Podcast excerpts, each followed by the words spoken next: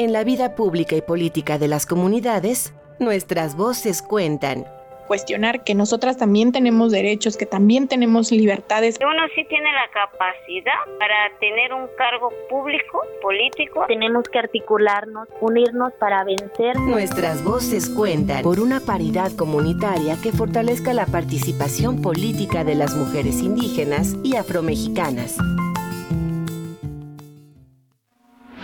En 2018, el Tribunal Electoral del Poder Judicial de la Federación solicitó a los partidos políticos postular 13 candidaturas indígenas, de las cuales tres mujeres indígenas ocuparon lugares en el Congreso de la Unión. En 2021, con las nuevas acciones afirmativas que incluyeron población indígena y afromexicana, la instrucción aumentó a 21 y se establecieron tres candidaturas para personas afromexicanas. Estos esfuerzos contribuyen a que mujeres indígenas y afromexicanas ocupen espacios de representación. Sin embargo, implica enfrentar diversos obstáculos.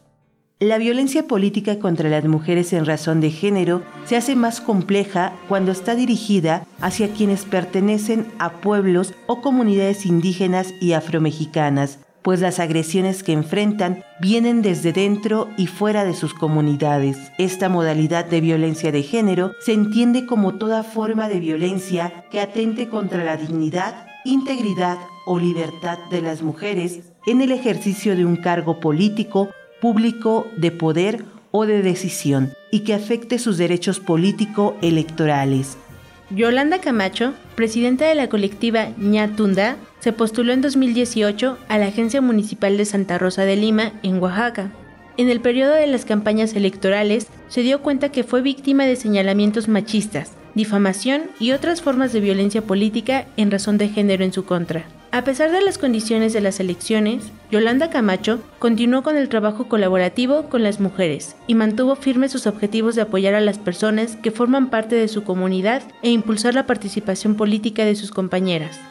Yo estaba preparada para esa parte, porque conociendo nosotros la, nuestro campo de donde vivimos, pues sabemos las cosas, ¿no? Entonces, este, me decían las compañeras, no, es que tenemos que impugnar, pelear, pero ¿contra quién? O sea, no teníamos a, quién este, demandar, a quién reclamar, o sea, no. ¿Por qué? Porque esto lo hicieron en la noche, está bien, Víctor.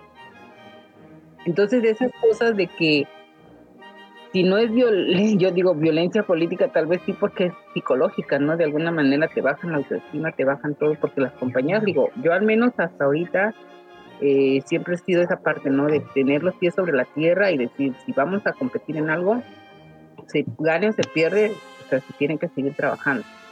Pero había compañeras que no estaban preparadas y sí estaban muy molestas y muy así de que, es que no, ¿por qué hicieron eso? No, yo le decía, tranquila, no pasa nada, vamos a seguir trabajando. La participación política de las mujeres es importante por muchos motivos. Por un lado, porque las mujeres pueden identificar, reconocer y conocen las necesidades que tienen las otras mujeres en sus territorios. Creo que por mucho tiempo los hombres pues han tomado decisiones por ellos y por nosotras y entonces justamente en este momento pues es importante que, las mujeres comencemos a, incorporarnos a estos espacios, sobre todo para señalar cuáles son pues las necesidades y los requerimientos que tienen las mujeres pues en, en nuestras comunidades. Dentro de las comunidades, las redes que tejen las mujeres fortalecen sus esfuerzos para que sus decisiones se tomen en cuenta y aportan a la discusión para que las actividades tradicionalmente asignadas sean una opción y no una imposición. La participación y el ejercicio de los derechos de todas las personas son importantes para alcanzar una sociedad más justa e igualitaria.